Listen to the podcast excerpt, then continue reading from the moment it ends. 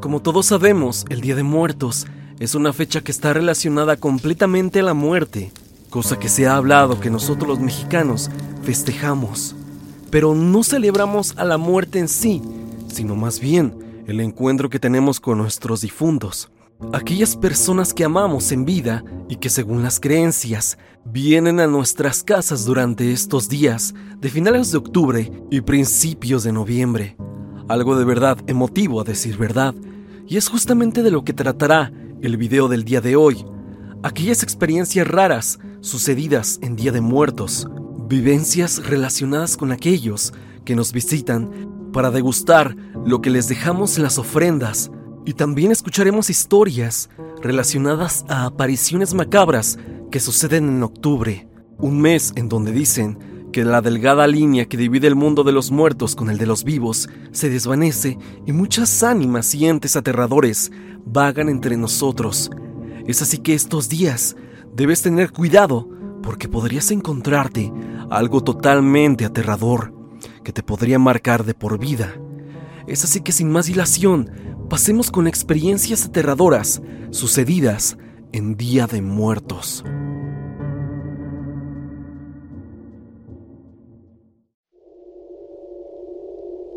Mau Jared Garfield nos cuenta a través del grupo de Facebook una experiencia más que peculiar. ¿Qué tan probable es bailar con una muerta? Me armé un poco de valor al publicar esta historia. Esta anécdota me ocurrió en una parte a mí y el final a un ex profesor. Hace unos 16 o 17 años era el último Halloween que organizó mi familia antes de que ellos se volvieran cristianos. Yo estaba muy chico. Mi mamá decidió disfrazarme de Drácula clásico. Todo sucedía con normalidad en aquel Halloween. No fue hasta que, a eso de las nueve, llegó una mujer muy pálida a la fiesta y que parecía que traía un disfraz como de una roquera de antaño de los años ochentas. Aquella mujer llegó con un ánimo de fiesta, reír y pasarla bien. Yo en ese entonces no podía estar despierto después de las nueve. Aquella mujer me vio despidiéndome de los invitados y se me acercó y me dijo, ¿Qué pasó, mi güerejo? ¿Ya te vas a dormir? Yo le contesté con pena que sí, porque era mi hora de dormir. Ella me jaló para que bailara la canción de El monstruo y su dulzura, que aún recuerdo, me hizo hacerle caso. Ella se puso a bailar y a divertirse con todos, ya entrada las doce, ella ya se iba. Unos maestros con los que se llevó bien se ofrecieron a llevarla a su casa. Según recuerdo, le dijeron que tenía permiso de salir hasta la una. Los maestros vivían cerca de Tlalpan y Villa de Cortés, por lo que la casa de la chica les quedaba de paso. El maestro le comentó a mi abuela que seguía divirtiéndose con ellos en el camino a su casa. Llegaron justo al lugar donde sale la imagen que te mando. Ahí fue donde ella indicó que vivía. Era el Panteón de Santiago. Estaba cerrado por la noche, obviamente. Aquella mujer dicen que se bajó del carro y caminó hacia el lado contrario de donde hay casas. Es decir, camino hacia el panteón. Los maestros se quedaron viendo los unos a los otros, extrañados por lo que pasaba. Cuando vieron el lugar, a donde caminó la mujer, nos comentan que ésta desapareció justo en la entrada del panteón. Esto les quitó el sueño. Alex Min nos cuenta su historia. Esta es una anécdota de mi abuelita. Es corta pero muy interesante. Ella cuenta que cuando era más joven fue a pasar la tarde con una vecina mientras ponían la ofrenda ella se sorprendió de la cantidad de comida y decoración que esa señora destinaba a su ofrenda. Tanto así que había un cuarto exclusivamente para la ofrenda. Mientras hablaban de lo laborioso de un altar así de grande, mi abuelita desvió la mirada desde la sala a la entrada a la ofrenda. Ella se congeló al ver a un hombre alto, con sombrero y de bigote, inclinarse sobre un plato de caldo de pollo recién colocado y el cual éste prosiguió a comer. Mi abuela se extrañó mucho, pero no pudo pensar en otra cosa cuando de pronto el hombre se volvió transparente desde las piernas a la cabeza. Nos cuenta que ese caldo estaba igual a como lo sirvieron, pero quedó sin olor y sabor. También comprobó que entre las fotos de los difuntos estaba el señor que apenas había visto. Carla A.B. nos cuenta. Buenas noches comunidad. Cuando estaba realizando mi servicio social hace unos cinco años, me encontraba en el área de hospitalización. Recuerdo que era un 31 de octubre. Hablé con un paciente muerto. El 30 de octubre había ingresado un señor por una herida con arma blanca. Fue tanta la pérdida de sangre que no sobrevivió. Eso lo supe hasta el día siguiente, después de lo acontecido. Resulta que estaba a cargo de ocho pacientes. Al llegar al último paciente, vi que faltaba uno por revisar. Hice plática con el señor. Le tomé sus signos vitales sin encontrar nada malo. Me contaba que él estaba ahí porque su esposa lo había apuñalado. Yo le buscaba su herida y no veía nada. Hablé con la jefa de enfermeras y le comenté lo sucedido, a lo que me respondió que era imposible, ya que ese paciente había fallecido la noche del 30 de octubre. Supuse que como era una alma nueva y el velo entre la vida y la muerte estaba en su auge, él estaba recogiendo sus pasos. Le prendí una veladora en la capilla del hospital y no sé si cada año él se sigue apareciendo. Carla nos cuenta otra historia. Fue el primero de noviembre del 2020. Mi perrita falleció en mayo. Esa noche pude oír sus típicos rasguños que hacía en la ventana cuando se despedía. Cuando bajé al baño en la madrugada del 2 de noviembre, pude ver su sombra de cuando se dormía en su lugar favorito. Inclusive, hay gente que aún ve a mi perrita sin saber que ella ya falleció. Rocío Samaniego nos escribe. Todo inició cuando fuimos al panteón donde estaba sepultada mi abuelita el cual queda a una hora de mi casa aproximadamente. De esto ya tiene dos años. Y bueno, llegamos y empezamos a arreglar las tumbas de mis bisabuelos, un tío que falleció cuando tenía 11 meses y de mi abuelita. Al pasar de la tumba de mi bisabuela a la de mi abuela, sentí en el hueco del hombro, que está abajo del cuello, un golpe que me hizo llorar. Volteé a todos lados y no había nadie así que pensé que por voltear rápido me torcí esta parte. Al regresar a casa me bañé, me puse mi pijama, cené y me fui a dormir. Parecía broma, pero a eso de las 3 a.m. aproximadamente me despertó la falta de aire. Cuando quise respirar, me di cuenta que me estaban ahorcando. Abrí los ojos y no había nadie. Quise gritar y no podía. Intentaba moverme, Tiraba golpes, arañazos y demás, esto a la nada, hasta que empecé a llorar y rezar en la mente. Estuve temblando aproximadamente por 20 minutos. Tuve un ataque de ansiedad y pánico hasta que me desmayé. Al día siguiente le dije a mi mamá y hablamos con una señora que cura y que se dice que tiene un don para todo esto de lo espiritual. Hicimos lo que nos dijo por una semana pero toda esa semana sentía que rondaban mi habitación, que intentaban acercarse y demás.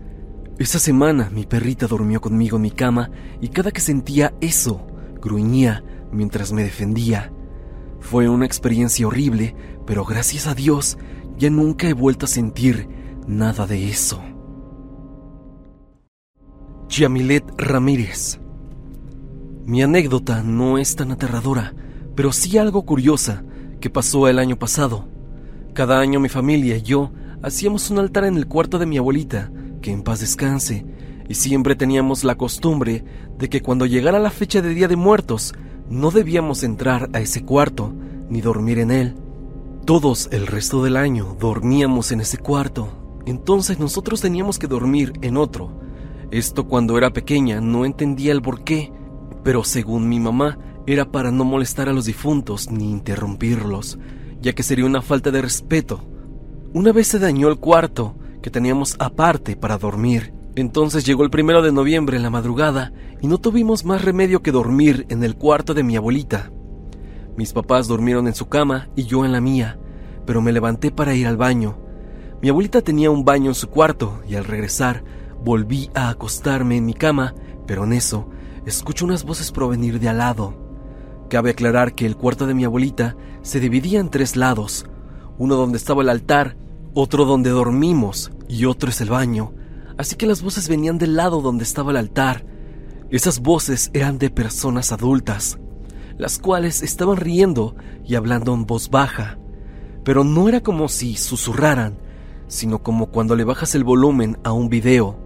Las voces eran de hombres y de mujeres. No entendía lo que decían, solo sé que estaban conversando entre ellos. No me dio miedo, supongo que porque sabía que la tradición dice que nuestros difuntos llegan para comer las ofrendas y también convivir con otros espíritus de la familia que también dejaron este mundo. Además de que mi mamá cada año pone varias sillas para que se sienten. Le contesto a mis padres y afortunadamente sí me creyeron, y se podría decir que confirmé que nuestros difuntos, a pesar de ya no encontrarse físicamente aquí, no se separan de nosotros, quienes lo recordamos con cariño. Su Stephanie López nos dice, como cada año en casa se pone el altar de Día de Muertos principal, ya que como vivimos cinco familias en esta casa, todos ponemos para la ofrenda grande. Se llegó el día y pues todo transcurrió normal, hasta que de repente una de mis cuñadas iba bajando una de las escaleras, a la cual da a un lado de la sala donde estaba colocada la ofrenda grande. Dice que al bajar sintió que alguien pasaba al lado de ella y con una voz de un joven que no identificó le dijeron, Buenas noches, señora. Dice mi cuñada que no le dio miedo, pero sintió un aire frío que le recorrió todo su cuerpo. Saludos están y gracias por leer mi pequeña historia. Alex Guevara cuenta. Sí, es un poco larga, pero ahí te va. Era el 2 de noviembre, o al menos fechas cercanas a la celebración. Un año antes del 30 de octubre, falleció una primita a causa del cáncer. Durante todo su tratamiento estuvo limitada en cuanto a las cosas que podía comer por lo que cada que mi mamá iba a visitarla al hospital, le pedía que le trajera una hamburguesa escondidas en el hospital. Eso con la inocencia de una niña pequeña de casi cinco años. Bueno, regresando al 2 de noviembre, mi mamá estaba preparando unas hamburguesas para llevárnoslas de comer, pues íbamos a ir al panteón a visitar a mi abuela y a dicha prima que estaban sepultadas en el mismo lugar. Este panteón tiene secciones con jardín, por lo que no hay mucho problema para hacer unos días de campo mientras no molestes a otros en sus visitas. En esa ocasión mi mamá tenía la foto de la nena colgando del marco del espejo de su cuarto. Realmente solo la podías quitar de ahí si jalabas un poco hacia abajo. Ella, al ver que se le había acabado el pan, estaba dudosa en si le hacía una a mi prima, pues había pensado en hacerle una y llevársela a modo de ofrenda. Decidió no hacerlo entonces, del cuarto de mi mamá, la foto de la pequeñita salió volando hacia la sala. En ese momento vivíamos en un departamento, por lo que la sala y la cocina estaban a unos pasos. Mi mamá se dio cuenta de ello y salió a toda prisa por más pan para hamburguesa.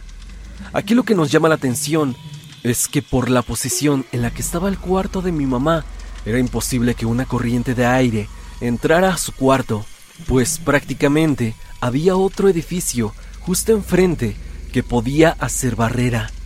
Las únicas corrientes que podían entrar a la casa de manera normal eran de la puerta principal hacia el interior y del patio. Esa ha sido de las historias paranormales que más presentes he tenido en mi vida. Saludos están. Alexander Guillén nos cuenta.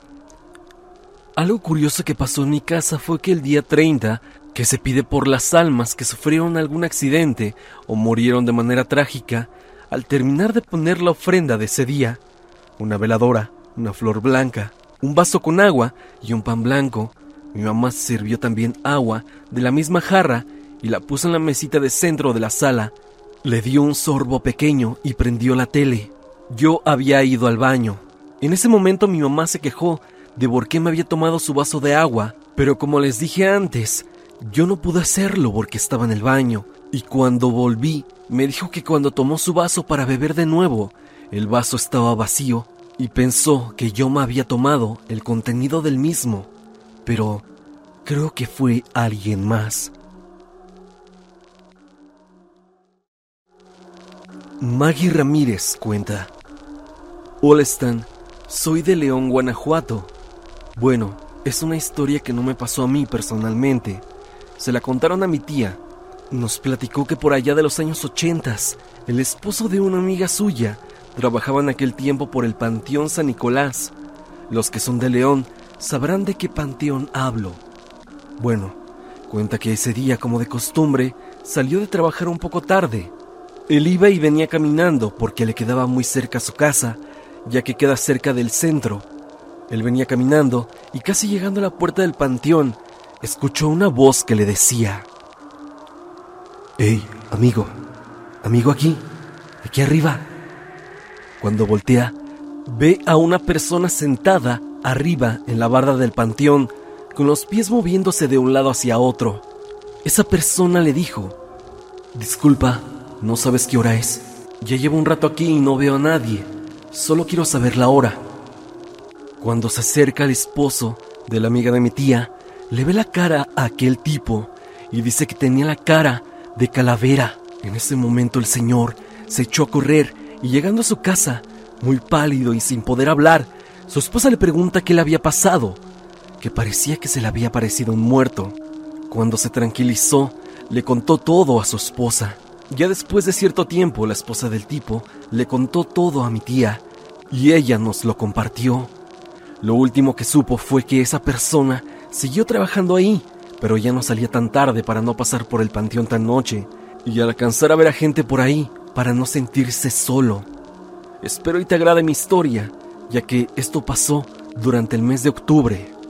Saludos y sigue con tu contenido. Me encanta Stan. Alejandro López.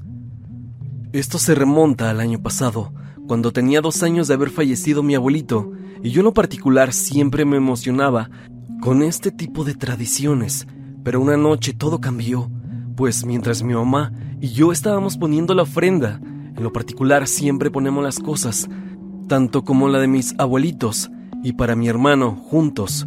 Pero el día primero de noviembre siempre le rezamos primero a los niños, en especial a mi hermano, pero mientras estábamos rezando sentía una vibra algo extraña, como esas veces que te sientes cansado y cuando terminamos me fui a descansar, pero en la madrugada decidí bajar al baño y cuando bajaba las escaleras sentía la presencia de alguien, pero al bajar no había nadie. Pensaba que solo era parte de mi imaginación, pero vaya que estaba equivocado. En este momento yo pienso que era el fantasma de mi abuelito, porque las cosas de él estaban tiradas y pensé en cómo había pasado esto.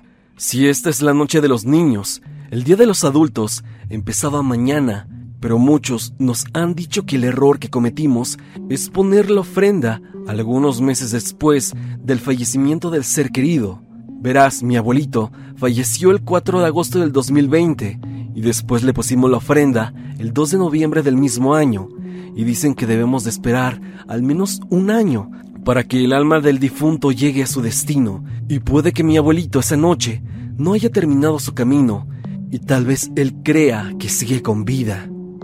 Esta ha sido mi historia, Stan. Jacqueline Mont nos cuenta tres historias.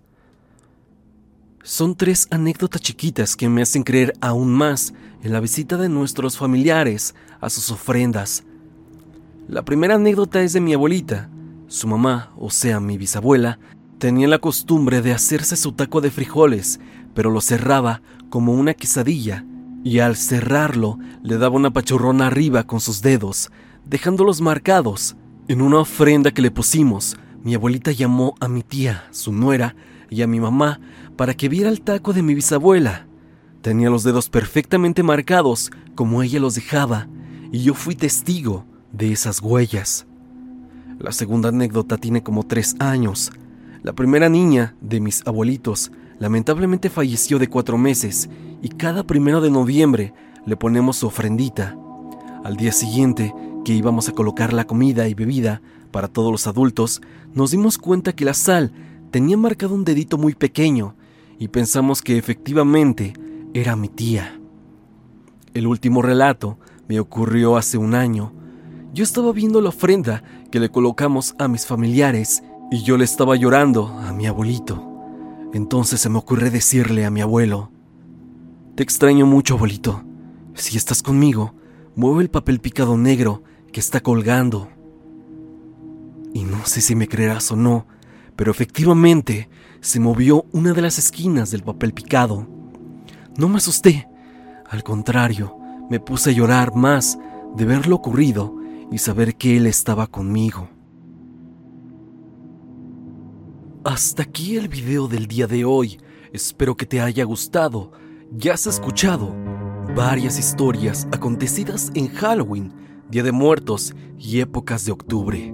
Épocas donde el ambiente se siente completamente diferente a cualquier época del año.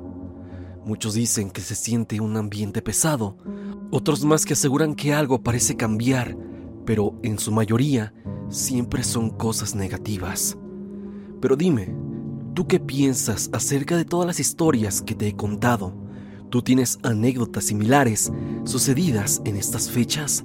Si así lo es, no lo dudes y escríbeme tu historia en la parte de abajo o envíamela a evidencia.tristan.gmail.com o bien únete al grupo de Facebook y comparte tu experiencia con toda la comunidad. Espera pronto el especial de Día de Muertos a través de Tristan Terror, así que mantente atento. No te olvides de seguirme a través de redes sociales, especialmente en mi Instagram para estar en contacto. También sígueme a través de Spotify para que me escuches mientras haces tus labores diarias. Recuerda que la música es por parte de Repulsive. Si te ha gustado, por favor, suscríbete a su canal.